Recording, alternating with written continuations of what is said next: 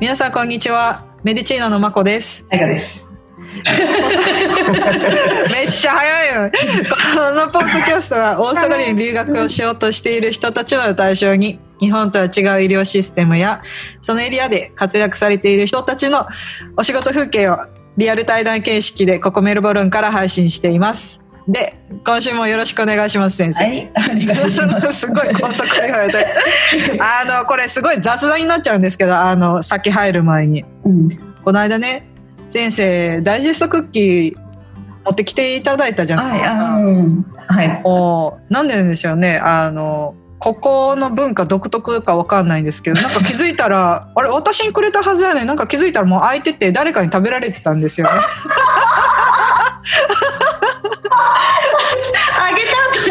あれ、私が食べてるやつあれそうだからと。そう、なんか大丈夫です。私が食べたんで大丈夫です。あ、そういうじゃないです。あ、わた開けたら大丈夫ですよ。あ、よかった。サラダ牛だった？皿だったんですけど、あの、一緒に働いてた子に勝手に食べられてて。違いますあげたのあげたのと思った。びっくりした。感染するわ。面白い。そういえばって思って、なんかここ独特やなって思ってしまって。なんか受け取った人にもらった気がしてたんですけど、なんかそこの場所に置いたらそれみんなのものみたいになったから。あーあー、私余計なこと言った。え、なんでなんで？いえ、えー私が食べてたかと思った。いや、面白かったです。私あれが好きなんですよ。いやいや、私も好きです。ありそがとうございますれで、そうそう。だありがとうよかったね。あの皆さんもし私の働いてるカフェに来るんだったらダイシスティブクッキー持ってきてください。コーヒーと合います。はい、うんコーヒーと合うの。はい。で、でごめんなさい。で先週はねあの、女子さんをお迎えしてお話ししてたんですけれども、もしあの聞くのが初めての方がいてたらさっきカップ17を聞いてください。で今聞いてもらうと一番スムーズにいくと思うので。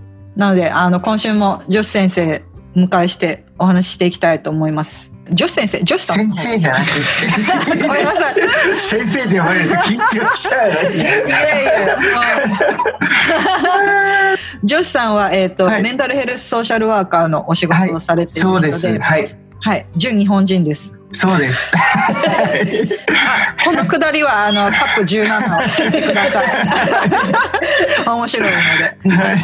で、えっ、と、前回はちょっと、あの、たくさん女子さんについてお話を伺ったんですけれども、結局、そのメンタルヘルスソーシャルワーカーとお仕事内容をもう少し深掘りしな、していきたいと思って、今週も読んでいます。はいのでお願いします。やっぱり、はいあのソーシャルワーカーのイメージってうん。病院で働いてたらそうですよね。うん。その退院した後の、うん。えー、と地域に戻った時地域社会に戻った時のネットワークを整えていただくっていうのがうん。一番メインでそうですよ仕ね事内容なのかなっては思ってたんですけれども、どうやら違うようで。うん内容がまた違うものがあるそれが主なのかな？でもあのいろんなソーシャルワーカーいますからうん。あのソーシャルワーカーってすごく幅広いんですよね。もっとそのポリシー作ったりそう政策面で携わってるソーシャルワーカーもいますし、ああそうなんですね。ええだからソーシャルワーカーってこう本当幅広いから一言でくくれないん。ところがあるんですよね。うん。でメンタルヘルスソーシャルワーカーっていうのはその中でもメンタルヘルスの中で働いていてうん。カウンセリングも大きな仕事のカウンセリングセラピーも大きな仕事としてあのやっているというそういう感じになります。うんですからあのメディケアも認めていてそういうカウンセリングソーシャルワーカーがするカウンセリングに対してはメディケアの補助っていうんですかメディケアのリベートが出されるようになってます。それはあの OT オキュオキュペーショナルセラピストうん作業療法士っていうんですか日本語だとはい。うんの方も同じですね。ですからあのカウンセリングに関して言うとサイコロジストソーシャルワーカー、オキュペーショナルセラピストがメディケアで認めているカウン。セリングの職種になってくると思いますね。はい、ただ、オーストラリア全国2000人ぐらいしか まだいないので、オーストラリア全土で2000人、ええ。少ない、少ないんですよね。だから、あの、すごく目立たないところにいて、いえいえいえ。でソーシャルワーカー活躍してるのはきっと今までだとあのメトロじゃなくて地域地方ですね。地方が多かったような気がしますね。うーんそうなんですえね。だって日本だとこういう細かい言い方しなくて、まあ、えええその大きい意味でのソーシャルワーカーとしか言わないので、ええあまりえ中の方まであるんですかね日本でもこういう職、うん、ちょっと違うのかな、うん。その精神衛生福祉士っていうんですかね。あそれが日そういう方ってうんいるような気がするんですけどでもそういう方の仕事が例えばカウンセリングとかセラピーが主なのかどうかっていうのはちょっとうん。わからないですね。日本であのエデュケーションを受けてないので、えうん。そうなんですえね。ええ。でも2000人しかいないとしてもその その中そうでですねねあの活躍されている女子さんなんですけれどもうん。また先生って言いそうになる。やめてください、でも先生だったし、うん。そう。そうそうですよね。昔の思い出が出ちゃう。皆さんカップ17くださいね。面白かったので。ねで、えっと、どこから伺っていきましょう。か。はいそう、先生って言ったら愛子先生にもなるので。そう。そう。ただあの今ねそう。やってあのメンタルヘルスソーシャルワーカーの仕事をされてて、それでねほらウェブサイトとかフェイスブックとかあるけど、ジョッシュさんのそのスタイルっていうのかな例えばどういう患者さんがいらっしゃるかとか、ええどういうあの治療っていうのセラピーっていうのかな、うされてるっていうのを教えて。えあの今一番多いのはですねトラウマの方うんが一番多いですね。PTSD とかコンプレックスうん。PTSD の方がかなりもう7割8割ぐらい、え？えー多い。多いですね。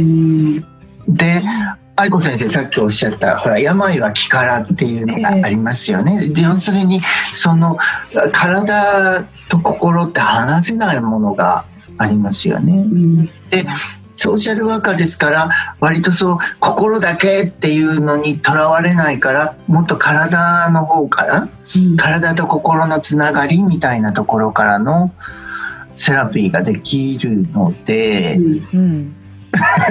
あの結構そうトラウマの方だとやっぱりこうね体でこうトラウマって感じる方多いですよね。こうなん不安になった時ってやっぱりアングザイティって体で感じるものじゃないですか。うんうんだからそういう意味ではそういうあの、うん、体にフォーカスをした取り治療っていうんですか？カウンセリングっていうのかセラピーっていうのかうんそういうのをややることであの今のクライアントの方で多いのはうん。子供の時にすごくあの子供親御さんから虐待を受けられたとかうん。あとなんかあのセクシャルアソルトとか、うん。うん。性的虐待を受けたとかですね。あとあのいじめもありますけど、うんいじめられたとかそういう結構あの長い人生の中で特に子どもの時に苦労されたっていう方の比率が非常に高いですね。うん。結構その私の患者さんも女子先生え女子さんに見ていただいてそれでもう気づかないうちに良くなってたっていうふうにおっしゃる方っていうあそうですか、ええ嬉しいです。うん。え楽しくお話ししてて最初の頃はこんなんでいいのかって思ってたら ええいやって気づいたらその彼女が抱えてたええあのええ。例えばトラウマっていうのから、まあね、彼女の場合はそういう体に出てしまう、あのようなのがあったのと、うん。そういうのがなくなってたとかうん。いうので、うん。あの今まで今いらっしゃってくださってる方って結構あの体に出てる方が来られてるんでですよね。あの、うん。例えばあの具体的に体に出てくるっていうの体は例えばサイロイドの病気とか、女性のね。うん。えーえーあとあのもうなんか30 30後半40の頭で更年期が来たって言われて生理がないとかそういう方がいらっしゃったりあとステージ4のキャンサうん。ーだうんって言われたっていうそういう方が結構いらっしゃるのででうんそういう方ほらほら病は気からってなんかこう自分で気づいてらっしゃる方多いんですよね。ねなんかやっぱり子供の時のあれがこうね体に来てるから、うん、っていう方が結構来られる方多いような気がしますね。うんあの気づいてても結局どうしたらいいんだろう私っていうことで、うんうんうんあ女子さんのところにうん来られるっていう感じですかね。そうなのかもしれないですね。あの、ななんか、うんと、どうなのかな？その、トークセラピーっていうんですか？うん認知療法をずっとやったけど、なんかこう、ここにすまだある って。この胸になんかまだ感じが感じるっていうような、そういう方が結構多いのかなっていう感じがしますね。なるほど。そうすると実際その認知をするだから CBT っていうやつですね。うん。それはしたけど合わなかったっていう方も多いですね。うん。ええ。そういう方のためどういうふうなことって前にあの女子さんに教えていただいたのがあの目の動き、うん、ええええでしたっけとかタッピングとかそういうことっていうふうなのってあん。まり私の中ではサイコロジストの人とかカウンセラーの人がするっていう全然イメージなかったん。ですけど、そういうのっていうのってちょっと教えていただいていいですか、あの目の動きもいろん。な方法があって、EMDR 主流ですねあとブレインスポッティングとかあと IEMT とかいろん。なのがあるん。ですけど、EMDR っていうのが今度メディケアが認めるようになうん。なうん。ったなるんですけど EMDR っていうのの略は何ですか、えっとねアイムーブメントですね。うん、のディーセンシタイ Desensitizing うん。and Reprocessing Therapy うんうんうん。えーその EMDR の中でもいろんなやり方が今出てきたりしてるんですけど、うん。あの簡単に言うとあの人間の脳の中にそのワーキングメモリーそのトラウマ的なうん。記憶があのもうほんと細かく砕かれた形で溜まってるワーキングメモリーのタンクみたいなのがありますよね。はいもう一つはロングタームメモリーのそういうセービングするエリアがある。うんすごくハッピー幸せ嬉しかったっていうのは正直言って意味ないので ロングタームメモリーにどんどん衝どんどん撃。蓄積されちゃいますよね。うんであの脳で一番一番の役割は皆さんのを危険から守るっていうのがあるじゃないですか。はいだから例えば学校ですごいいじめられたとしますよね。うんその時にそういういじめられた記憶がそうシュレッダーにかけられたようにそういうワーキングメモリーの中に入っちゃってる。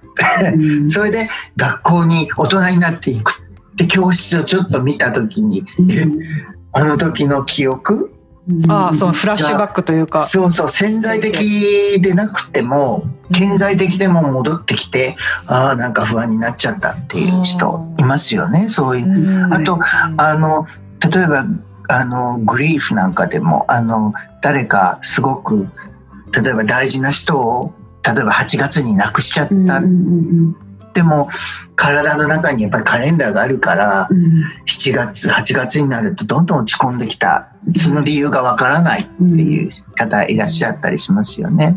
だそういう形で脳ってあのすごくこうそういうふうに辛かった思い出はそういうアクティブに残っちゃってるんですよね。うん。でが PTSD の方だとフラッシュバックなんかで出てくるし PTSD みたいに強い形で残ってこなくってもなんかほらあの例えばボスと話しててなんかうまくいかないの？緊張しちゃううんでこうずっと考えていくとああそうかあれ？なんかうちのね嫌だった父親に似てるんだとか、うんそういう人多いですよね。うん。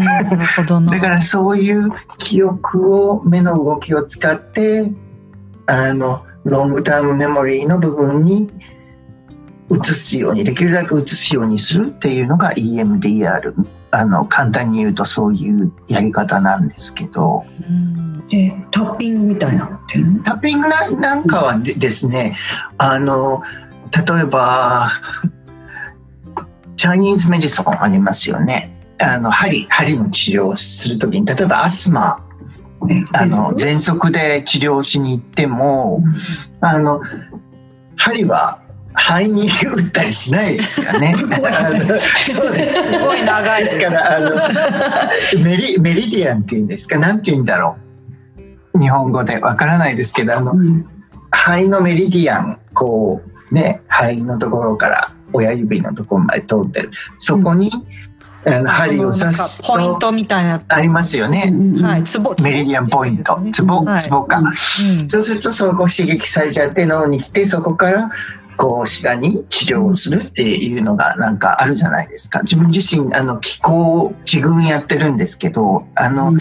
チャチャイニーズメディソンって例えばあのフィア恐れははあのキドニー腎臓、うん。怒りはリバー肝臓とかそういうふうにねあのエモーション感情とすごいこう感情と体病は気からですから、ええすごくこうあのつな関係を深いところで見たりしてますよね。うん。ですからあの例えばタッピングしていく中であの EMDR とほとんど変わらないようなこともたくさんできるんですよね。であのどちらかこう好きな方法でやっていただいたらそれはそれでいいんですけど。うん。ええ、あとあのタッピングなんかでも EFT エモーションフリーダムテクニックってそれはこういろんなことをセラピストと話話をリピートしながらやっていく、でも TFT っていうもうちょっとオリジナルのやり方があるんです。それはもうその方の症状に合わせてうん。そのタッピングしていくっていうのがあるんですけど、うん。あのうん小先生ファイブロマイアチアって日本語で何て言うんですか？筋線維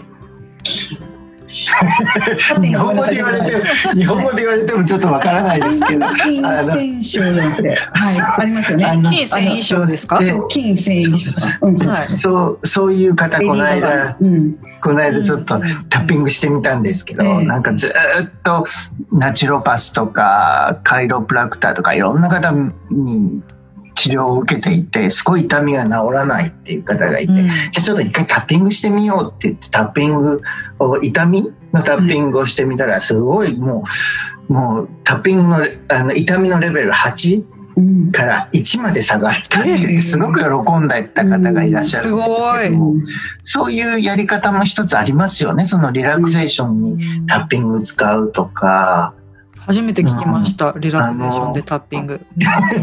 結構やり方としてあると思いますね。うんあの例えばトラトラウマのねあのバイブルみたいな形でこの「The Body Keeps the Score」ってこういう本があるんですけど、うん、これはあの精神科医の、えー、とベッセル・バンダーコ・コイカっていうニューヨークに住んでる精神科医が書いた本で、あのベストセラーなんですけど、うん。彼なんかもそういうトラウマのし治療はあの体じゃない体からやらないとうん。なかなか難しいって言っていてうん。彼の言い方だと例えばウエスタン西洋ではトークセラピーとメディケーションを使って PTSD の治療をするけどあのウエスタンのカルチャーでは例えばヨガやったり気候やったりマーシャルアートの勉強をしてであのトラウマを体から克服するというか。うんっていうそういう違いがある。うん。でそこをなんて言ったら一致させるっていうのが一つの自分の あれかななんて思ってその心と体病は気からですよね。うん。特にそのトラウマの方を中心にやっていくっていうそういうのを今なんとかやっていけないかなと思って試行錯誤してるんです。うんはい。そうすると先生がさあの藤吉さんがされてるのがそのねあのトラウマの方がやっぱりお今多いかしらとかあと、そうですね。うん、コロナでなんか増えたっていう患者さんとかいます？コロナでね、増えた方っていうのはやっぱりトラウマな方も多いやっぱりですね。うんそれとか、あと、なんていうんだ、 hypochondriac ってあの、それ病気が気になっちゃう？うんうん自分が病気なんじゃないかってすごい不安になっちゃってるっていういうのが不安症の一つ不安症ですね。それも特に病気に関して不安、自分の体に対して対してすごい不安だっていう方もいらっしゃるうし、あとほら、あの、人間って社会的な動物じゃないですか。だからコネクションがないとすごく落ち込んでしまうっていう方もいますよね。それでそういう状況ですごくこうトラウマなんかがあるとすごいもう人をシャットダウンして自分こうフリーズ、 freezing しちゃったっていう、そういう思い出が蘇ってきちゃったよっていう方がすごく増えてきてるようなああうんそういうことか。うん。とかロックダウンでそうなかなか essential じゃない仕事とかうん、ねことじゃないと外に出れないっていう出れないでしょ、それでうん。家の中で自分でこう、なんていうのかなあの一人でううんんじっとして座ってるのもじっとして座る。それが昔のトラウマの時にたとうん例えば親に虐待されて自分の部屋でちっちゃくなっちゃってた、そういう記憶が戻ってきてフラッシュバック起こって起こってしまいましたっていう方が結構増えてきたりしてますね。はうん。そうね。あそれはきついですね。ん。そうですね。うんうん。やっぱり嫌なことって忘れれるんだったら忘れたいですし考えたくないですからね。うん、うん。そうですよね。こう前向きでもやっぱりにこうしていこうって思ってる人たちが皆さん多いと思う。みんなねいると思うんですよ。前向きにやっていこうっていうのは皆さん思うんだけど、うん。でも思い出って脳は脳でねうん。そういう思いでこう前向きにいっちゃうとまた危険があった時に守れないじゃないですか。そうですね。ああなるほど。脳はそういうなんか義務を負ってますよね。うんうんだからそのねそのその方が危険になった時に「へえダメだよ」っていうそれが不安神経症になっちゃったりしますよね。今ほとんどというかもうテレヘルスだけでいやあのますか？今はね telehealth の方少なくってまだあのエッセンシャルワーカーなのえであの face to face でやってます。はいそうなんですね。はいえマスクしながら。マスクしながら。あマスクしながら。1.5メーターけけて。て。うん。で目動かしたりっていうのは近く行かないとダメなのであの機械があるんですよね。あの目だけじゃなくてそういうあのなんて言うんでしょうね。こうバイレトラルスミステミュレーション。なんなんていうかステミュレーションがあれば同じようなことができるので音かそういう体感？体感体で感じちゃうっていうそういうので治療することは可能ですね。あそうなんですね。えー私あのマスクしてるとこの表情が読み止めれないのかなっていうのもあって、うん。あのお店でよくあるえっ、と透明のシール透明なやつ、はい。ええええ。それがねで大きいのがあればいいんですけど、あ確かに。うん。そうですね。うんうん、なんかそういう形でしてるのかなとは思っていてやっぱりこうテテレヘルスだけしたとしてもそのマスクがなくても喋れてもこう画面がこのね決まってるのでそれはそれでまた別の問題が出てくるのかなっていそうですね、ううんがあったのでええ。どのようにされてるのかなと思ったんですけど。でもあのやっぱりそう一人になってこうなななられてる方はそのセラピーで face to face の方が絶対いいうん。おっしゃってる方多いですよね。うんええ。やっぱりこのひこのコネクションというかこう対人と喋ってる感じが安心する一つなんですそうですよね、ええ。それが大きいような気がしますつながりといね。うか、うん。えうん。一緒のスペースを共有するっていうのってすごい大事ですよね。そうですね。そうですね。うん、いいことで信頼関係がねうん。例えば親御さんと信頼関係が築けなかった方とか多いですよねトラウマでね。うんその中でセラピストと関係を築き合っていくっていうのは昔のそういうあのアタッチメントの心の傷を修復していくっていうのにもつながってくると思うんですよね。うんうんうんうん、メンション先ほどしてたんですけれどもあのメディケアでカバーできるようになったものもあって、はい。ほほとんどができるんですか？あのメディケアの方がまあ今7割ぐらいですねメディケアで来られる GP のあの方のすあの紹介状っていうんですか、持ってきていただければメディケアでやることは可能です。はい、うんうん。せ愛子先生の方でもそれは愛子先生の方からお話振ってこういうのどうですか？っっていう場合とそれともあの患者さんの方からこれしたいんですって言われることがありますか？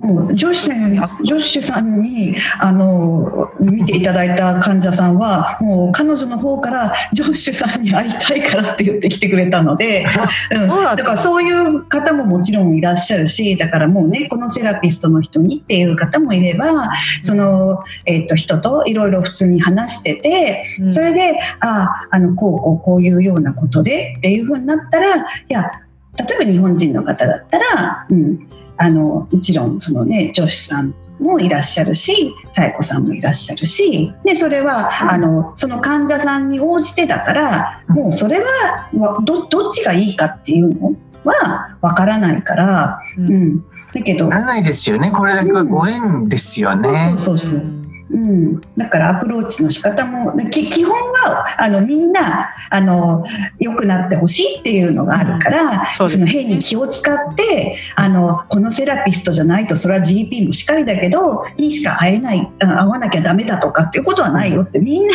いいのがいいんだからっていうふうには、ううん伝えてうん。そう女子さんにはどうやってコンタクト取ったらいいですか？何が一番？一番いいのは E メールがいいと思います。うんあの E 日本人の方って E メール送ってきてくださって、ジョシュって名前今使ってるもので英語で書いてくださる方いらっしゃるんですけど、どうも日本語で全然大丈夫ですから日本語でどうぞ送ってきてください。はい。もしかしたらこれから女子さん女子じゃなくて違う名前で来るかもしれないそうですね。カップ17ですよ えーそうなんですもちろん予約してそうですね。今ちょっとねあの予約いっぱいになってきてるので、うん1ヶ月ぐらい待っていただかないといけない可能性がうんあるんですけど、んできるだけあの時間を今ちょっと増やしてうんキャッチアップするようにしてます。うん3週間半ぐらい待ちかな今。はい。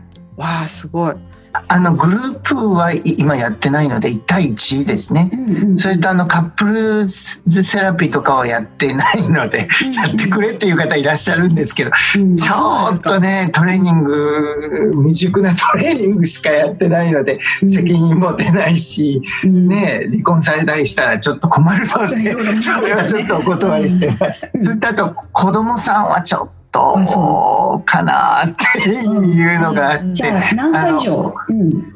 16、17ぐらいの方以上だと大丈夫ですけど、うん。うん多分17、18ぐらい大人の方中心でやってますね。はい。うん。なのでまずはちょっと合うか合わないかってとか分からなかったらまず一回とりあえずジョッシュさんの方にメールをメールいただいて、はい。それでそこでね例えば5分でも10分でも電話でお話しさせていただいても別にいいですし、ね、あの、本当に、あの、ななんて言うんでしょう。別に、ね、もう人それぞれですから、本当に安心して話できるかどうかっていうのがやっぱり一歩だと思うんですよね。うん話しそうですねね。で、やり方もやっぱり違うし、うんね、いろんなところであれだなっていうのがありますね。今、そう、それと増えてきているのが、やっぱりアディクション関係の方も増えてきますうんね。えアディクション。例えば一番最なんかコロナの前後で変わったそのアディクション。アディクションの方増えてきたんじゃないですかね。例えば、あの、アディクションって不思議なもので、こう、なんていう、チョコレートアディクションでもあれですし、その、なんていうのかな、あの、ストレスが溜まってきちゃうと、どんどん食べちゃうとか飲んじゃうとかね、吸っちゃうとか、そういう方いますよね。あそういう意味でコロナもあるコロナも一因してるのかなっていうのはあると思います。はい。うん。なるほど。まあチョコレートって言われてちょっとドキッとしました。さっきえと思って。でも。アディクションなんかに関してはあのなんていうんですか。でしょうかね。そのアディクション自身が本当に悪いのかっていうところから出発してうんいくうんのがこちらのやり方なんであの例えばアディクションアルコール中毒の人いるとしますよね。そういう方本当にアルコール中毒アルコール飲めって言ってる自分うん。部分がありますよね。うんそれと飲みたくない。飲むとすごい不安だっていう部分。それがすごい葛藤されてそして飲みたくないんだよっていう部分がカウンセリングにこう来られてるわけですよね。うん。でもその飲みたい飲ましたいっていうそういう自分の部分も何かそう役割を持ってるじゃないですか。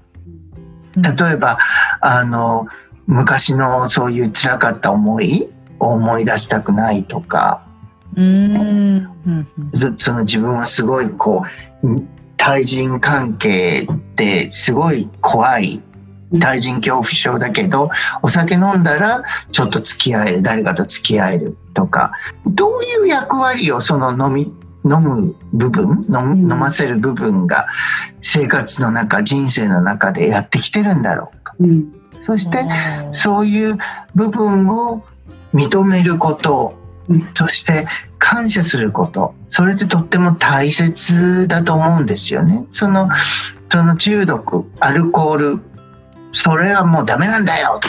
お前もう 飲んでばっかりダメだって言っちゃうと逆に反抗してきますよね。うんうんうん人間はそういう生き物ですよね本当そうですよね。だからうんその一人の人の中にもいろんな部分がいるじゃないですか。だからそういう部分部分でこう葛藤してる部分を葛藤しないように真ん中で仲介するみたいな、うんそういうそういうやり方も一つかななんて思ってます。うんうん、お仕事に対してのこのご自身のスタイルとかもいろいろ試行錯誤しながらされてると思いますので。え、え。あの3つの原理を一応あの持ってるんですけど、うん。一つはコンパッションですよね。うん。そのかあのコンパッション。あのよくトラウマの方もあれですしディプレッションの方もうつの方も不安障害の方もそう一部自分の中ですごく自己自己批判されてる。うんと一部のパート自分のパートですごくこうクリティカルにななられてるって方いますよね。うんでも他人にはコンパッション持てるんだよでも自分には持てないんだよっていう方がすごく多い。うんだからそういう意味で本当にコンパッション持てるようにしてすればそういうなんていうのかなそういう内面的な葛藤がすごく下がるような気がするんですよね。うんそれがあと一つ。うん。それとあのインテグレーションっていうのを2つ目の柱にしてるんですけど、うん。インテグレーションですから統合させるわけですよね。であの先ほど話が出てまし出てなかったのかな。そのイーストとウエストでうん。ねうん。西洋と東洋で病気の見方ってすごく違いますよね。うんやっぱり東洋系だと病は気からっていうコンセプトがある。うんで西系だとあの病と気っていうのはもうセパレートのものなんだよっていうのがありますよね。だからそれを統合していくっていうのがまず一つ。あと二つ目はそういうふうに葛藤している自分自分の中での葛藤を統合ししていくっていうそういうのをするととてもあの楽になるんじゃないかなっていうのがもう一つ。うん。それとあの3つ目がイナートゥースってそう言ってるんですけれどもあの事実は自分の中にある。うん。だからあのなんて誰だってそう思うんですよね。あ誰だってこう事実持ってるし。うん解決法を持ってるしうん。ただなんかこうそういう今いろんなことがあってストレス溜まってていろんな事情が出てるからそれとアクセスできないんだよっていう方が結構多くいらっしゃるから。うんうん。だからそういう意味でそういうふうにあの自分自分の解決法を自分で見つけていかれるように仕向けてあげるっていう、それを目指してます。その、そのか、クライアントさんに教えてあげたり、アドバイスするんじゃなくても、もうその、体にこう、聞いて、うん自分の体、自分の心、自分の魂に聞いて、あの、自分で解決していけるように、そういう、そういう風にできたらな、なんて思ってますね。うんそうですよね。でももしかしたらこのポッドキャストないし、どどなたからか聞いてジョシさんのことを知る方がこれから増えていくと思いますので、ありがとうございます。やっぱりねあの誰かに教えられるというよりもその今先ほど先ほどジョシさんが言ってたみたいに自分が納得本当に納得するには自分で考えて自分で行動して変えね。変わったっていうのをうん。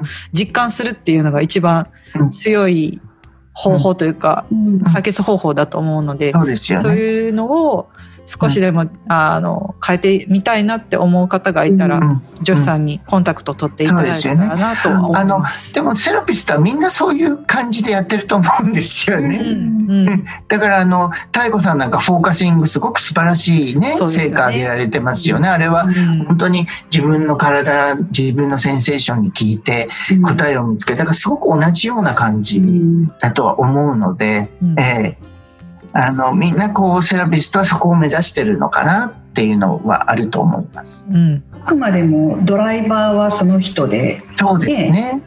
ナビっていうのはいろんなナビがあっていろんなルートがあるわけだから、ううん。ん。でね、それがあの女子さんだったり太子さんだったりってね、うん。まあそれこそあのいろんな方がいるでしょうので。うんうん。そうですよね。うんそう。で太子さんは誰ですかって思う方いるかもしれないので カップさんカップ4聞いてください。素晴らしい。すごいサイコロジストの妙子さん。太子さんなので、はい、はい。フォーカシングですごい活躍されてとても楽しみです。うん、なので、えっとジョシさんに関しても、えっと概要欄にコンタクトの仕方や、えっとウェブサイトのリンクを貼っておきますのでありがとうございます。覗いてみてください。